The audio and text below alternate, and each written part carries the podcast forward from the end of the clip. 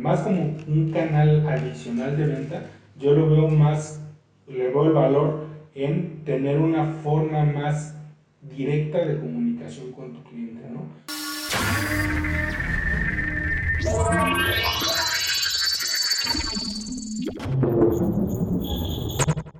¿Qué tal amigos? Bienvenidos a otro episodio de Go to Digital, el podcast donde conjuntamos los negocios con la tecnología, la transformación digital, las apps, cómo transformar el mundo con tecnología. Y hoy quiero presentar a un invitado muy especial, que es Omar Ramírez. Omar Ramírez está aquí a mi izquierda. Él es CTO de Bamboo Mobile, una de las empresas que ha desarrollado unos centenares de proyectos, Office Depot, GNP. Él, él es Omar. Omar, quisiera que primero te presentaras aquí ante la audiencia de GoTo Digital. Bienvenido. Gracias, mucho gusto. Bueno, yo soy eh, Omar Ramírez, yo soy CTO en Bamboo Mobile. Yo soy matemático de formación, pero bueno, me involucré más ya al final de mi carrera en el tema de la programación. Este, yo me empecé a involucrar en todo este tema de la tecnología por un diplomado que pude tomar por parte del MIT de Google, que era sobre el desarrollo de empresas eh, de tecnología, hace ya casi 10 años. Eh, después de eso, bueno, fui tomando diferentes tipos de certificaciones sobre arquitectura de software y en general arquitectura de aplicaciones móviles. Eh, yo he trabajado en proyectos pues, prácticamente de todo tipo, fintech, e-commerce, movilidad, seguridad, etc. Entonces me ha tocado trabajar afortunadamente con proyectos eh, pues, prácticamente de tipo SWAT, que son unos equipos muy chiquitos, hasta proyectos donde en desarrollo, en número de desarrolladores había alrededor de 50, 60 personas, ¿no? entonces son proyectos ya este, muy grandes. Eh, en general esa ha sido mi, mi experiencia aquí en Bamboo Mobile, llevo trabajando ya también un par de este, años y prácticamente las cosas que me dedico es a poder ayudarle a los clientes a definir en base a sus requerimientos de negocio o a su visión de negocio qué tipo de tecnología qué tipo de arquitectura acomoda o acompaña mejor a la, a la solución o a la visión de esa, de esa empresa. Ok, muy bien. Y tú, por ejemplo, ¿tú crees que este plano, ahorita que dijiste, en la formación académica, crees que es necesario justo para volverte un desarrollador, digamos, con cierto expertise, que desde la academia, desde la universidad, tu formación sea, no sé, en, en no sé, por ejemplo, ingeniería en computación o así, o sobre la marcha lo puedes ir desarrollando también? Bueno, en general no podría hablar como de todas las carreras, en específico la mía que fue muy enfocada a matemáticas, de hecho en materias de programación no tuvimos realmente muchas, a mí me ayudó muchísimo porque a mí me permitió entender la programación de una forma más natural, por el mismo tipo de lenguaje que es como muy abstracto, y la programación también es algo muy abstracto, entonces eh, a la hora de que aprendes como hablar un, un, lenguaje ya todos los demás, se te facilitan. A mí en lo personal me sirvió mucho la, la carrera. No lo considero un requisito indispensable, tampoco es que yo realmente me fije a la hora de que contrato a alguien si terminó su carrera o si tiene una maestría o no. Realmente lo que me fijo son en los logros que ha tenido esa persona y pues los problemas cómo los ha podido resolver. A mí en lo personal sí me ayudó, pero no creo que sea un factor determinante para el, para la mayoría de las personas. Puedes sin problema aprender de programación, aprender a desarrollar sin necesidad de haber cursado una, una carrera. De hecho, dentro de la empresa Ambu tenemos gente que entró de, con backgrounds que no tienen nada que ver con, ni con la ingeniería ni con la tecnología. Tenemos como dos contadores, un diseñador. O sea, que son gente que dice, ¿cómo terminaste ahí, no? Pero al final del día la programación te viene siendo un lenguaje. Sí, es eh, más parecido a lo que es un oficio. Eh, ¿Por qué digo que es un oficio y no tal cual una carrera? Porque eh, tú vas adquiriendo mejor habilidad entre más practicas. Entonces es literalmente como pues, los carpinteros, ¿no? O sea, a lo mejor las primeras veces que hacen una mesa pues no les queda tan bien, los acabados no son tan buenos, pero conforme se van especializando sin necesidad de haber tenido una formación técnica importante atrás, van mejorando cada vez ellos más su producto, si quieres de manera como empírica, pero se va viendo la experiencia reflejada en su trabajo, ¿no? Entonces yo veo a la programación un poquito de esa manera más como, una, como un oficio que como literalmente una, una carrera. De hecho, parte de eso, pues bueno, yo creo que es la razón por la que gente que no tiene backgrounds técnicos puede desarrollarse también en el mundo de la, de la programación. Ok, ok. Muy bien. Pues este era un poquito de, de formación. Ahorita vamos a hablar de un tema que por ahí quiero empezar. Es sobre las apps, ¿no? Verdaderamente hay una revolución, creo que de apps, de pronto hasta ya desbordada, o sea, porque ya de plano todo el mundo quiere sacar su app, cuando a veces no necesariamente, pues es obligatorio, más bien no es tan necesario sacar una app, ¿no? Pero sí que transforma mucho la forma de cómo se opera el negocio, ¿no? De cómo al final del día una app sí brinda, el, tiene una escalabilidad, ¿no?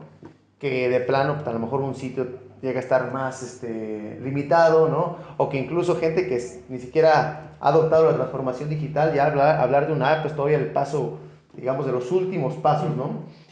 Hay sin duda hoy en día las descargas de apps en el mundo a raíz todavía de la pandemia se ha multiplicado, o sea, súper, súper cañón. Quiero que tú me hables un poquito ahorita, tú qué has desarrollado en Bambú, ¿cuántas apps han desarrollado primero? Fue un montón, yo creo que fácilmente más de 20 o 30 apps que hemos trabajado en el, en el transcurso de estos años. Y apps en general de diferentes este, tipos. Realmente, como dices, pues el boom empezó a darse, yo creo que a partir como ahí de 2015, 2016. Este, y a partir de ahí hasta la actualidad, y yo creo que por lo menos unos 5 años en el futuro, pues eso va a seguir siendo tendencia en la parte de desarrollo. Por en general, yo creo que dos razones muy importantes, ¿no?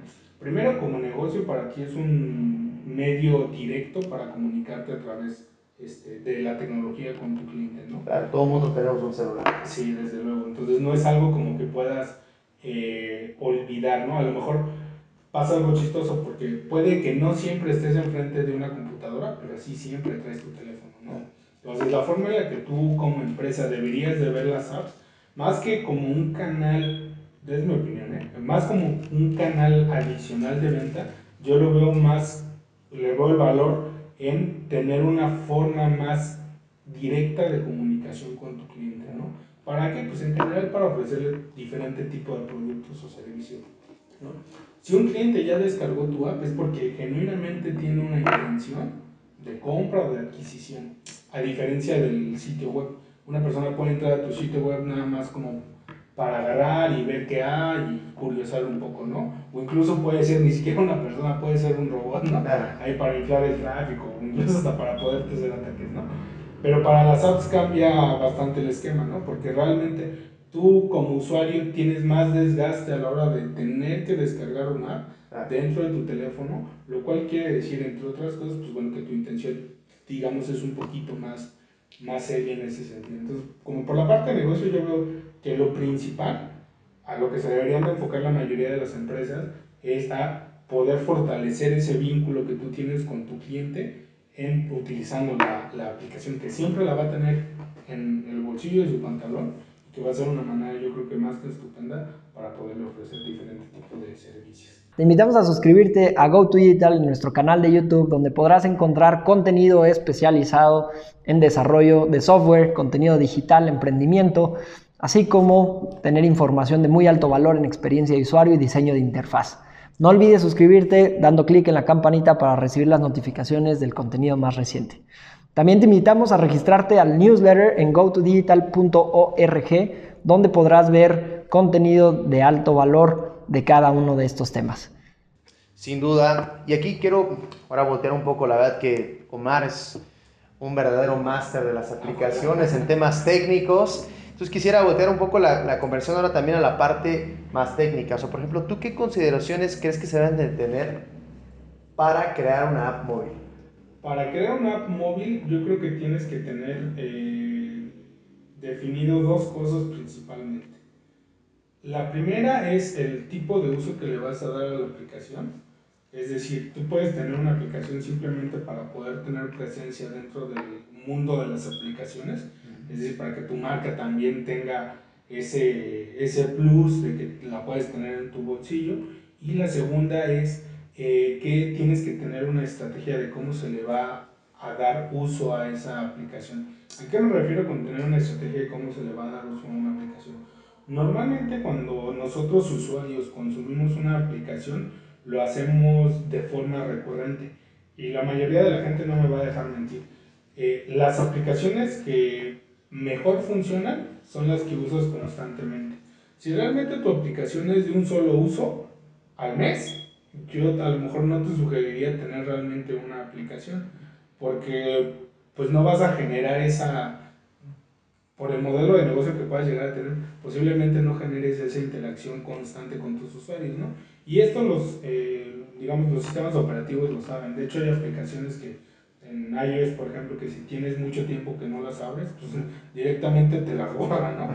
Y ya después cuando de, ay, se me acordé después de O te deniegan los permisos, no te, los quitando. Permisos, exactamente. Entonces ya después de, ay, me acordé de la aplicación, vuelves a entrar y se vuelve a instalar la aplicación. Entonces realmente no es como que eh, le haya funcionado a ese usuario, ¿no? Entonces, esa parte de la estrategia de cómo es que tu usuario se va a volver un usuario recurrente dentro de la aplicación, creo que es lo más importante a la hora de tomar la decisión si para tu negocio eh, conviene desarrollar la aplicación o, o no. Entonces, eh, de puntos técnicos, de si te conviene o no, pues bueno, de entrada necesitas tener una infraestructura que te permita a ti exportar tu modelo de negocios a sistemas de aplicación móviles. ¿A qué me refiero con infraestructura? Eh, normalmente lo que se hace para conectar una aplicación móvil con internet es a través de un esquema que es cliente-servidor, donde eh, la aplicación consume datos a través de un protocolo, normalmente es HTTP, con un servidor. Entonces, de esa manera, la aplicación cliente envía y recibe datos de ese servidor. Si tú no tienes un servidor dentro de tu infraestructura que cuente con la tecnología para poder hacer la implementación de la aplicación, pues bueno, va a ser muy difícil que puedas desarrollar una aplicación que tenga las mismas funcionalidades que tu, que tu sitio, ¿no? Entonces eso sería como un factor técnico imprescindible para empezar y siquiera pensar en poder desarrollar una aplicación. Eh, realmente muchos clientes, si no lo tienen, pues no es tampoco razón para preocuparse, porque pues, como casi todo en la vida, pues se puede solucionar, ¿no? Claro. Ahora, por ejemplo, ¿tú qué consideras que tipos de aplicaciones existen? Ah, ok. Realmente hay, em, en, general son tres tipos, ¿no? Son las aplicaciones, a nivel técnico, obviamente. Ok. Eh, son las aplicaciones nativas que se desarrollan a partir de los lenguajes este, que te marcan cada una de las grandes empresas que mantienen los, las tiendas. Por ejemplo, Google te dice que trabajes eh, como recomendación las aplicaciones con un lenguaje de programación que se llama Kotlin. Apple te dice que utilices su kit de herramientas y su lenguaje de programación que se llama así. Sin embargo, no son las únicas maneras en las que tú puedes trabajar las aplicaciones móviles.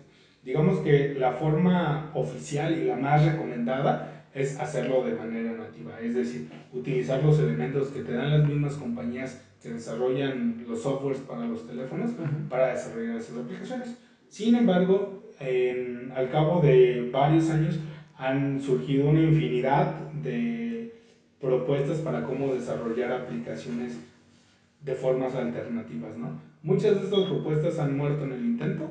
De hecho, una misma empresa ha sacado tres, cuatro propuestas que prácticamente no sirvieron de nada, pero en general se quedaron dos esquemas eh, en los cuales tú puedes desarrollar. Un esquema es una aplicación híbrida, es decir, que tú desarrollas eh, una sola aplicación y después existe un proceso en el cual se generan dos aplicaciones, lo voy a poner entre comillas, por así decirlo, nativas, que son las que se suben a la tienda. ¿Qué ventaja te da esto con relación a la primera? Que bueno, en la primera tú tienes que desarrollar una aplicación específica para Android y una aplicación específica para iOS. En las híbridas tú desarrollas una sola aplicación y después se generan las dos aplicaciones, ¿no? Entonces, pues realmente esto en costos, pues te conviene más porque eh, en lugar de tener un equipo que desarrolle una aplicación para Android y una para ellos, tienes un solo equipo que desarrolla una sola aplicación. Y muy recientemente eh, surgió otro esquema que se llama las PWA, que son Progressive Web Apps, que prácticamente es, eh, tú desarrollas una aplicación como si fuera para el navegador, pues, para que se consuma desde el navegador del teléfono o el navegador de la, de la computadora, y eso lo exportas a tu teléfono como un icono. Entonces, cuando abres la aplicación, tú lo, lo que hace el PWA es, digamos, como que te abre de forma interna un navegador y ahí te carga la aplicación. Es una especie de empaquetado. Es correcto. Okay. Sí, como que lo empaquetas en, o sea, ahora sí que en un iconito, en un navegador, y a la hora que tú interactúas con él, pues realmente estás interactuando con una página web. Ok, pero entonces el mismo navegador está, o sea, sí, sí termina siendo un navegador, Sí, pues realmente sí termina siendo un tipo de navegador porque la aplicación está desarrollada con tecnologías para que funcione en el navegador. Okay. Entonces, la única forma en la que eso funciona es que se te abra un navegador que tú no te das cuenta que es un navegador, piensas que es una aplicación, pero realmente todo lo que está ocurriendo por detrás se hace como si fuera un, un navegador. Es decir, la aplicación en ese sentido no distingue de forma tan sencilla si es un, este, un navegador del, del, de la computadora o del teléfono o es la aplicación tal cual corriendo.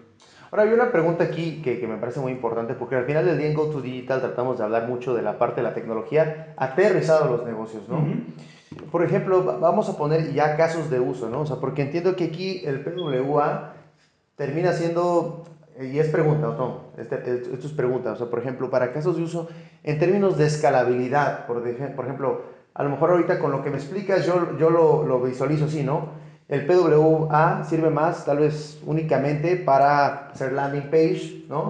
De gente, no sé, de desarrollos, de páginas de, de productos de lanzamiento que después saldrán, ¿no?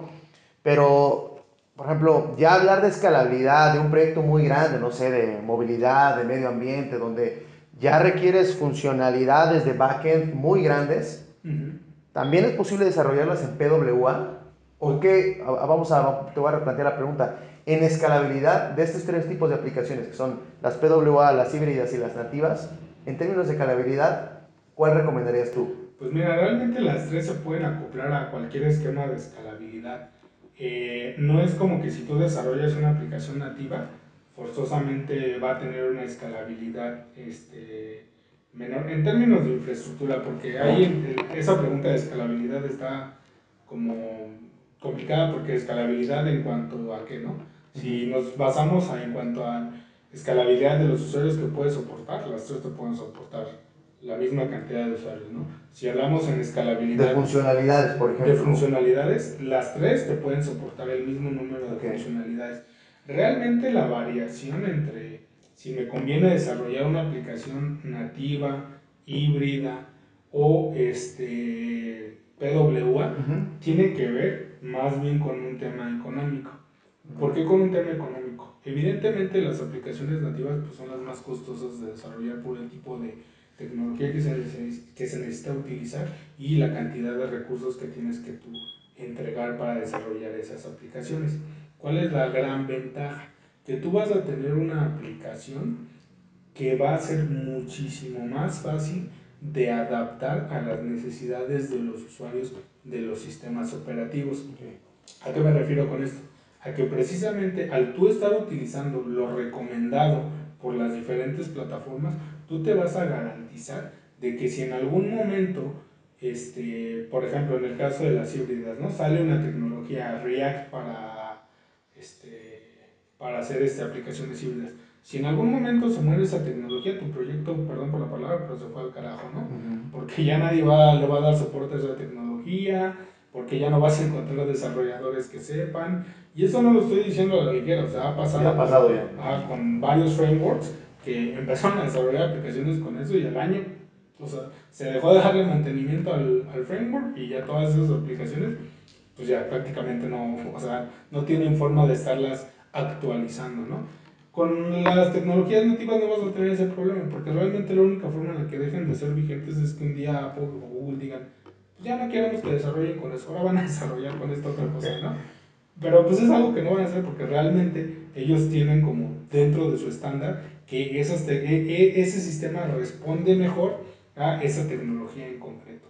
Eh, esa es como la gran ventaja que tiene la la tecnología nativa, nativa en contra de la híbrida o de la PWA. Realmente en términos eh, de usabilidad, pues funcionan muy similar. Eh, tienes que ser como un usuario muy atento, como para notar las pequeñas diferencias, para poder determinar si una aplicación se hizo de forma nativa o se hizo de forma híbrida. En general en los grandes proyectos de software se opta por trabajar con tecnologías nativas. La razón no es realmente que una tecnología híbrida no pueda dar el ancho, sino la razón principal por la cual se toma esa decisión. Esa decisión es para tú poder mantener una mantenibilidad del proyecto a largo plazo, es decir, que tú puedas estar haciendo actualizaciones constantes y específicas del proyecto en contra de una aplicación híbrida. Entonces, yo en lo personal, lo que les recomiendo a los clientes, dependiendo también tipo del tipo de cliente que seas, si realmente veo que es una empresa que tiene la capacidad y que va a tener un, una afluencia de usuarios grande, yo le recomiendo la aplicación nativa. ¿Por qué? Porque le va a dar mayores beneficios a largo plazo que no tienen que ver necesariamente con el costo. Para los clientes que son un poquito más intermedios o que están apenas explorando el, este mundo de las aplicaciones, a lo mejor lo más probable es que les convenga una aplicación híbrida, ¿no? ¿Por qué? Porque a lo mejor ellos no tienen la posibilidad de mantener equipos grandes de desarrollo o infraestructuras grandes de desarrollo y una aplicación híbrida se ajusta más a las necesidades de ese, de ese cliente. Y cuando son clientes que no quieren realmente desembolsar una inversión grande en desarrollar una aplicación, pues la PWA es como la mejor opción. Hacemos un sitio web, lo adaptamos a que funcione bien en dispositivos móviles, se hace el empaquetado y ya simula tener una aplicación sin haber tenido que hacer un sobregasto de desarrollo para, para esa aplicación. Entonces, eh, respondiendo a la pregunta en concreto, tiene que ver mucho con el tipo de cliente que sea y con la estrategia comercial que él tenga de esa aplicación. Entonces, en términos económicos, que era como uno de los factores principales para tomar la decisión, también va en ese orden, es decir, a ver, de, las más caras a, a, las más accesibles, o sea, sería apps nativas, apps híbridas y luego las PWA. Es correcto. ¿No? Sí. Ok, perfecto. Y entonces ya, a lo mejor esta pregunta ya, ya me la respondiste un poco, pero nada más para categorizarlo y, y poner acá y que la gente lo tenga muy claro. ¿Tú qué criterios crees que son los que se deberían de considerar? Si, si me los pudieras hasta tal vez enumerar, o sea, ¿qué criterios crees que tú debes de considerar justo para seleccionar pues, el tipo de app más adecuado? A ver, yo llego con este proyecto, no sé, y nada más, nada más para que me entiendas, ¿no? Llego con un proyecto de transporte, ¿no? No sé, quiero hacer eh, como los, los tags, ¿no? Los buy tags que pasan por, que, que necesitas unos necesita los tags para que los lea y pases por las carreteras y por las vías de cobro, ¿no? Un ejemplo como eso. Entonces, ¿qué criterios yo tendría que tomar en cuenta para elegir entre una app u otra? Mm, yo te sugeriría primero ver el tema económico, realmente cuánto es la capacidad de inversión para ese proyecto que tú tienes. Dependiendo de eso, hay que tomar dos decisiones. ¿Qué tanto tú vas a ser recurrente a tu usuario? Es decir, tu usuario va a interactuar constantemente con la aplicación y cuál es tu, digamos, visión de crecimiento a un mediano y largo plazo. Por ejemplo, si tú dices, bueno, para mí no es un problema el dinero, o sea, tengo ahí para, para aventar, dices, bueno, pues a lo mejor lo que te convendría sería, pues, ya de entrada desarrollar una aplicación nativa, ¿no? Ya sin considerar nada más, porque pues prácticamente eso nos va a garantizar todo lo que no nos garantizan los otros dos esquemas. Si dices, bueno, a lo mejor yo no quiero invertir tanto, pero sí quiero tener un acercamiento eh, muy directo con mi usuario, o sea, va a ser una aplicación de mucho uso también, pues bueno, a lo mejor lo que ahí te convendría es tener un equipo de desarrollo híbrido que esté utilizando una tecnología que no vaya o que no tenga pintas de que se vaya a ir al carajo en los próximos 10 o 5 años para desarrollar esa aplicación. Entonces, con eso tú te aseguras de que esa aplicación, pues bueno, va a estar vigente por un determinado tiempo, ¿no? O va a estar sufriendo estas actualizaciones. De hecho, eso también fue un problema porque hace un par de años se corrió el rumor de que Apple iba a restringir el uso de aplicaciones híbridas dentro de su plataforma. Entonces, mucha gente entró así como que en pánico porque pues, gran parte de las aplicaciones realmente no son aplicaciones nativas, sino son aplicaciones híbridas. Entonces, ese es el tipo de riesgos a los que te enfrentas cuando no sigues, digamos, como las recomendaciones de las empresas que se dedican a distribuir en, en las tiendas. ¿no? Ahora, y en términos de dinero, porque al final, al final del día, eh, la gente que toma al final del día las decisiones, los empresarios, ¿no? Cuando tú le llegas con una propuesta A, B y C, y la A me cuesta tanto, y la B me cuesta tanto, y la C me cuesta tanto, tiene que haber una serie de beneficios, ¿no? O sea, a ver, esta, esta, te cuesta 10 pesos, esta te cuesta 5 y esta te cuesta 3, ¿no? Entonces, en términos de beneficios, si al final del día, ahorita hablamos de la escalabilidad, de los casos de uso, llega a ser muy similar de una a otra, Entonces, ¿qué beneficios tendría, por ejemplo, una app nativa sobre una app híbrida o sobre una PWA? Pues en general la seguridad. O sea, y la seguridad no me refiero a la seguridad informática, ¿no? Ujú. sino a la seguridad de poder continuar trabajando sobre ese, sobre ese desarrollo. O sea, porque son, como son software hechos a la medida del sistema operativo, eh, te da la seguridad de que ese software va a seguir eh, funcionando y se le va a seguir dando mantenimiento. No que las otras no funcionen, pero te enfrentas al riesgo que ha pasado, que esa tecnología con la que tú decidiste trabajar Ujú. se pierda, ¿no? Entonces todo tu, tu proyecto se perdió, ¿no? Además de que puede incluso ser más complicado en temas de personal, encontrar a alguien que sepa esa tecnología en específico a eh, los perfiles que ya están eh, por defecto para tecnologías mobile, Android y iOS, este, con, con ese mismo grado de experiencia. ¿A qué me refiero? Por ejemplo, si sale una nueva tecnología para desarrollar aplicaciones híbridas, normalmente tú no te vas a topar a desarrolladores senior hasta después de los 5 años, a diferencia de una aplicación nativa, porque aquí tú ya puedes encontrar profesionales que tienen 10, 12, 5, 7 años de experiencia, ¿no? Entonces, es o te migras a un esquema donde trabajas con a lo mejor gente que no está tan familiarizada con esa nueva tecnología y te comes el riesgo de que pueda fallar algo en, Sí. el, en, el, en el Inter o te vas, digamos, como por el canal seguro donde sabes que vas a poder encontrar personal, que, vas a- que tienes la posibilidad de tener personal calificado y con experiencia y pues no te comes ese riesgo de que el- la tecnología que elegiste pues haya sido una mala. Entonces, po- podríamos decir que entonces la app nativa lo que te aseguras entonces es continuidad. Sí, es correcto. O sea, ese sería el aspecto principal, Sí. continuidad. Ok, muy bien. Y ahora, un- una duda que digo, yo, yo pregunto acá de- de- desde un poco de mi ignorancia, pero si de pronto, entonces, si yo desarrollo una app híbrida y en cinco años de plano las necesidades de mi negocio, ya yo requiero una nativa, se tiene que des- desarrollar desde cero, Sí, es correcto. todo desde cero. Wow. Pues es una decisión muy importante entonces. Sí. O sea, elegir entre qué tipo de apps. Ahora, por ejemplo, entonces llega una persona que no tiene ni idea, si no tiene ni idea tal vez de, bueno, seguro que tendrá un poco de idea de su negocio, pero no tiene ni idea, o sea, quiere hacer una app y no sabe qué decisión tomar entre, es- entre, estas, entre estas tres que me acabas de decir y sobre todo no sabe qué empresa elegir. Ujú. ¿Qué, qué consejos tú le darías a alguien que se encuentra en esa situación? O sea, dices, a ver, tengo estas, no sé, estas tres opciones de empresa. ¿Qué tengo que revisar de las empresas entonces? Ok. De las desarrolladoras. Eh, dependiendo del tipo de proyecto que quieras hacer, yo lo que siempre les recomiendo a la, a, a la gente a mis conocidos es que busquen una desarrolladora tipo boutique. ¿Por qué tipo boutique y no una empresa gigantesca de software factory? Porque con la empresa tipo boutique, ellos como clientes van a tener un poquito más de control sobre las necesidades que va a tener el proyecto. Y estas empresas boutique le pueden ofrecer una mayor, eh, un, un mayor nivel de servicios en términos de asesoría e incluso de desarrollo. Ahora, no estoy diciendo que las empresas gigantescas es tipo Global, Wasteline, Tata, todas esas no funcionan, sí funcionan.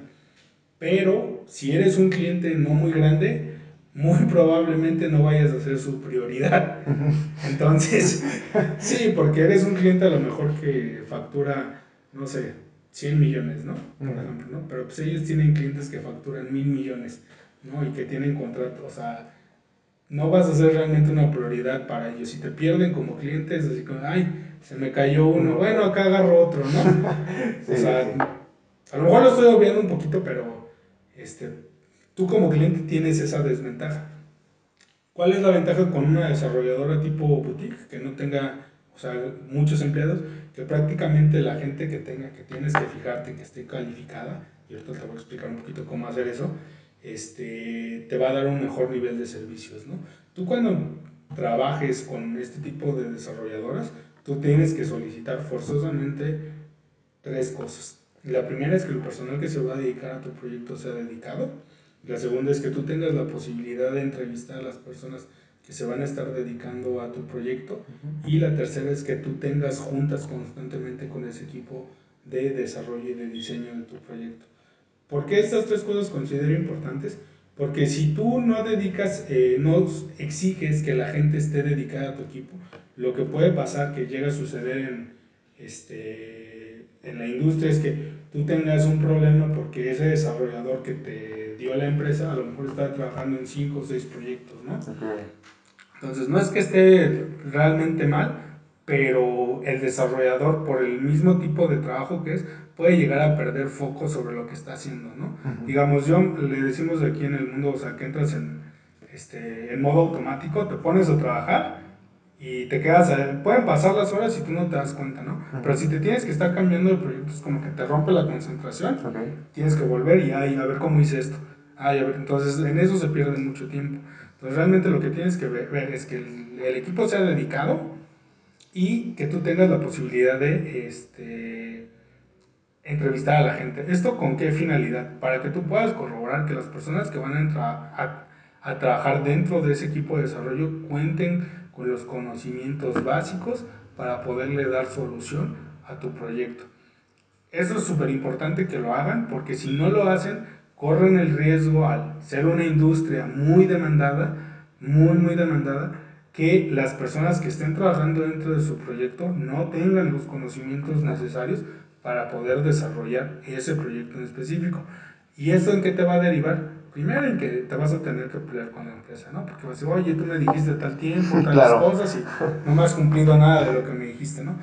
Y eso es realmente porque la persona a lo mejor que lo está haciendo no conoce o no sabe bien la tecnología o el lenguaje o lo que sea que vaya a estar haciendo, ¿no? Entonces, sí es muy recomendable, yo diría incluso obligatorio, que la persona que esté dedicada a tu área de tecnología entreviste a las personas que van a estar trabajando en ese proyecto para decir, ah, bueno, yo lo entrevisté, lo que me dijo me hace sentido, se ve que sabe, tiene tal experiencia, pues vamos con ellos, ¿no? Nadie lo hace. O sea, el, tip, número uno podría ser, dile al director de TI que se involucre al 100. Sí, que conozca al equipo. A la, a, la empresa. Ah, porque normalmente esto no pasa en otras industrias porque tú confías en la empresa, ¿no? Claro. Entonces, yo te estoy pagando por esto y esto tú me tienes que, que integrar. Sí está bien, pero exactamente en este punto de esta industria de tecnología por la alta demanda hay muchos perfiles, muchos, muchos perfiles que, no, que, no realmente, que realmente no saben, son perfiles que tienen uno o dos años o meses incluso de experiencia, ¿no? Entonces, a veces los directores de tecnología cometen el error de poner a esos perfiles a desarrollar cosas que no deberían de por qué estar desarrollando ellos, ¿no? Que tienen que ver con seguridad, con atención al detalle, con infraestructura. Entonces, cuando esta gente trabaja en eso, normalmente se equivoca, ¿no? Normal. Porque es, el, es lo que esperas de ese tipo de personas, ¿no? Que no lo hagan bien a la primera, ¿no? Que aprendan de eso, ¿no? Pero pues entre, entre que aprenden y no, pues a ti ya te metieron en un claro. Al rato lanzas la app y mil problemas, ¿no? Te hacen una inyección de SQL, se hackean tu servidor, que dejaron las claves en no sé qué, que no tuvieron cuidado con un detalle. Pregúntale a BBVA, ¿no? que le acaba de pasar, ¿no? Que dejaron expuesta la base de datos entonces, tener perfiles no calificados para los desarrollos es malo y si te quieres evitar problemas, yo sí recomendaría que entrevistes al equipo que vas a estar trabajando en eso. Ok, ahorita que hablábamos de la parte de las app nativas, hablábamos de, y de las app híbridas, hablábamos de los tipos de tecnología, que de pronto pasan cinco años y ¡pum! se cayó, ¿no? Tipo casi casi las criptomonedas, ¿no? Que le acaba de pasar a Dogecoin, que se fue luego, luego en picada, ¿no? Entonces, creo que lo más importante es estar actualizado. Me queda claro que Bambú, bueno, han desarrollado muchísimos proyectos, están muy actualizados. ¿Qué tecnologías son las que ahorita tú ves que de plano las ves seguras, no? Pues ninguna realmente, solamente Android y iOS son las que son seguras porque ya tienen más de 10 años que se ha estado trabajando con, con esas tecnologías.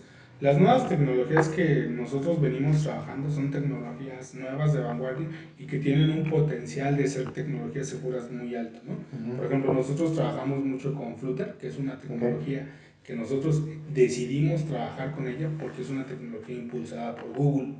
Entonces, si no fuera una tecnología impulsada por Google, probablemente no hubiéramos decidido trabajar con, con ella. ¿no? Además de que, bueno, funciona a través de, de JavaScript lo cual pues, le permite a los desarrolladores que ya sabían web poderse migrar a trabajar sobre aplicaciones nativas. Sin embargo, no es con la única tecnología con la que trabajamos.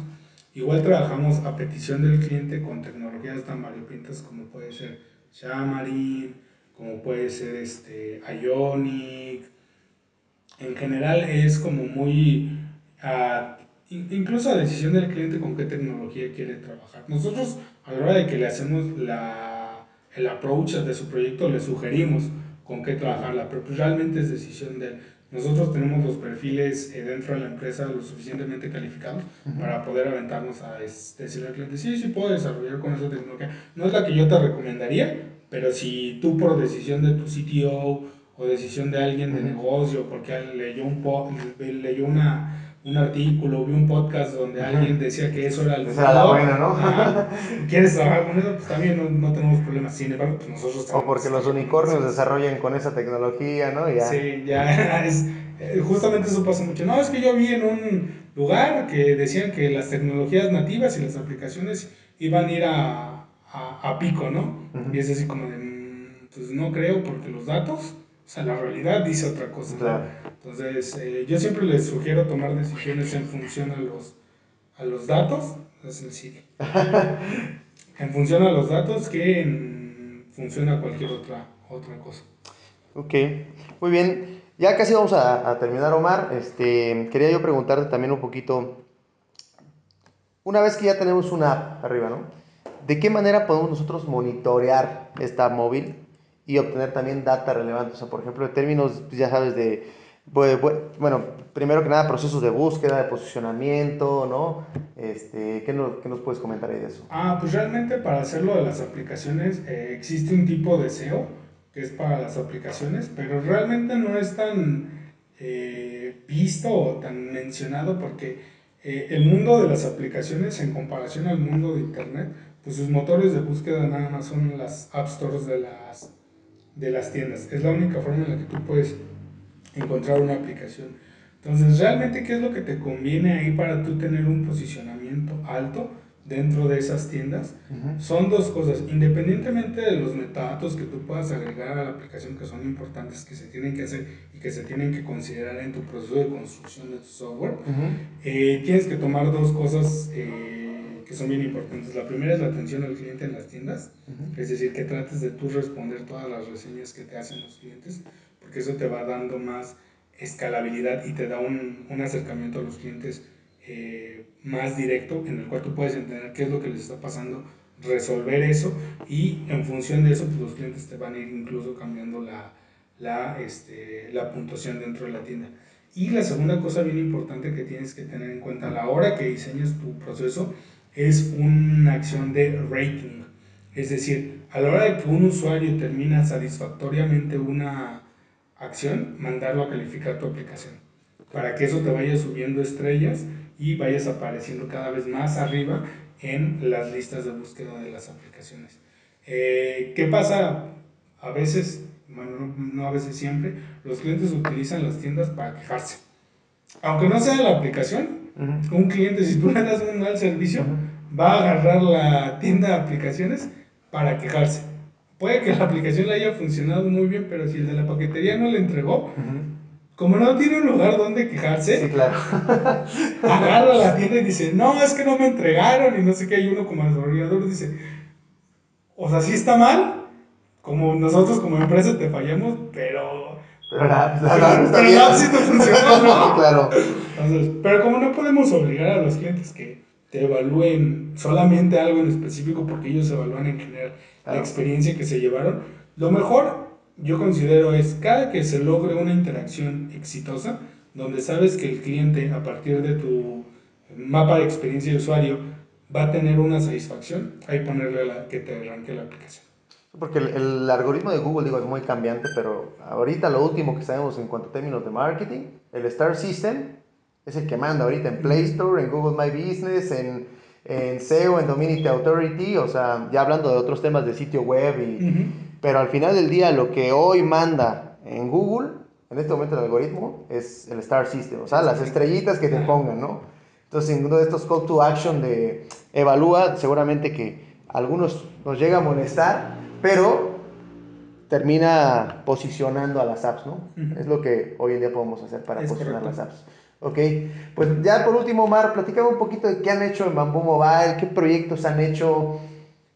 Ah, pues en general muchos, hay varios de los que no puedo hablar tan abiertamente técnicamente por cuestiones de, De este, de confidencialidad. confidencialidad, pero en general nosotros dentro de Bambú atacamos, te digo, todo tipo de proyectos, atacamos proyectos de desarrollo nativo, de desarrollo híbrido, de desarrollo con incluso PWAs, este, y básicamente lo que nosotros hacemos pues, son todas las recomendaciones que les acabo de decir. Nosotros antes de iniciar un proyecto tenemos un acercamiento con el cliente antes de escribir cualquier, incluso una línea de código. Primero lo que hacemos es tener un acercamiento con el cliente, entender realmente qué es lo que se necesita y en función de eso diseñar la solución para cumplir esa necesidad en específico. Ya que tenemos todo eso, digamos, resuelto, ahora sí empezamos a trabajar sobre las tecnologías, ya sea mobile, web o lo que sea que vayamos a estar este, haciendo.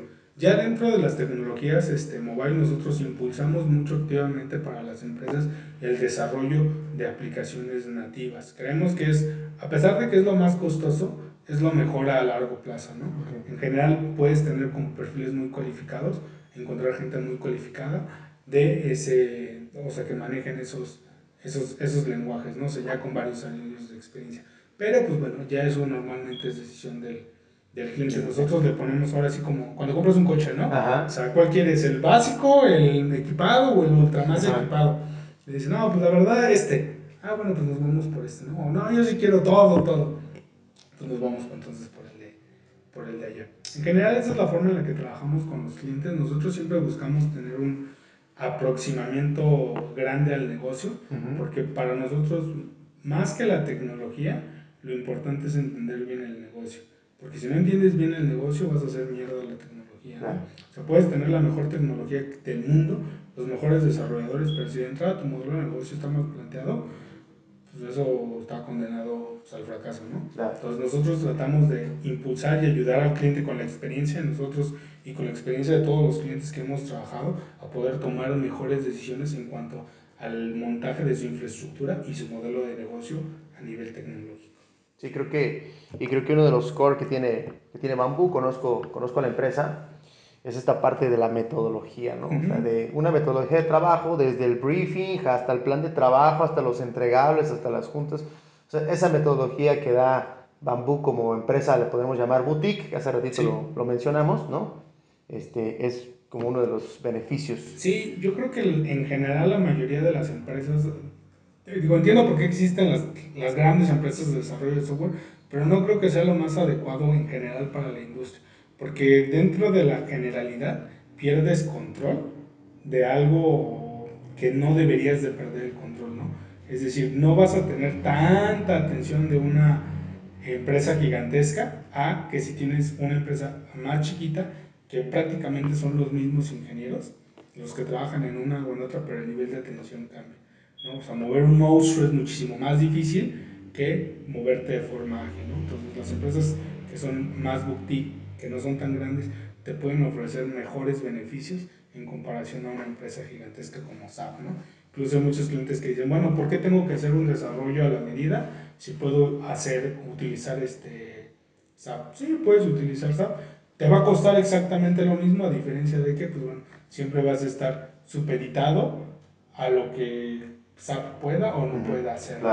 Entonces, ¿qué es lo que a ti te conviene? Pues bueno, ahí habrá que ponerse a pensar un poquito de si realmente yo quiero transformar mi empresa, mi negocio, a que viva principalmente en lo digital, Ujú. que sea una fuente eh, de negocio amplia o simplemente lo quiero para resolver un tema de inventario, ¿no? Ok. Si es el tema de inventario, pues agarra SAP si quieres, ¿no? va a ser lo mismo que contratar a lo mejor alguna empresa que te desarrolle a la medida, pero si tú realmente tu foco está en la innovación, ese tipo de compañías a lo mejor no te pueden dar ese, ese servicio por el mismo esquema que, que tienen, ¿no? O sea, para resolver problemas genéricos, perfecto, pero si quieres algo más específico, algo más innovador, proponer nuevas líneas de negocio, probablemente no te vaya a funcionar tan bien. Claro. Y, y justo aquí, y ya para, para cerrar, creo que es una buena forma de, de concluir, que al final del día lo más importante de la tecnología es entender el negocio. O sea, si no entiendes el negocio, que justo Go to Digital es lo, lo, que estamos tratando de hacer es el core de GoTo Digital, tratar de hablar de tecnología y hablar de negocios. La, primero, sin duda, está el negocio y después está la tecnología para resolver las problemáticas del Es negocio. correcto. Omar, te agradezco mucho el tiempo que tuviste acá con Ah, nosotros. Y pues bueno, los invito amigos a suscribirse al canal de YouTube de GoTo Digital. Activen la campanita para que les lleguen las notificaciones. Nos vemos en la próxima.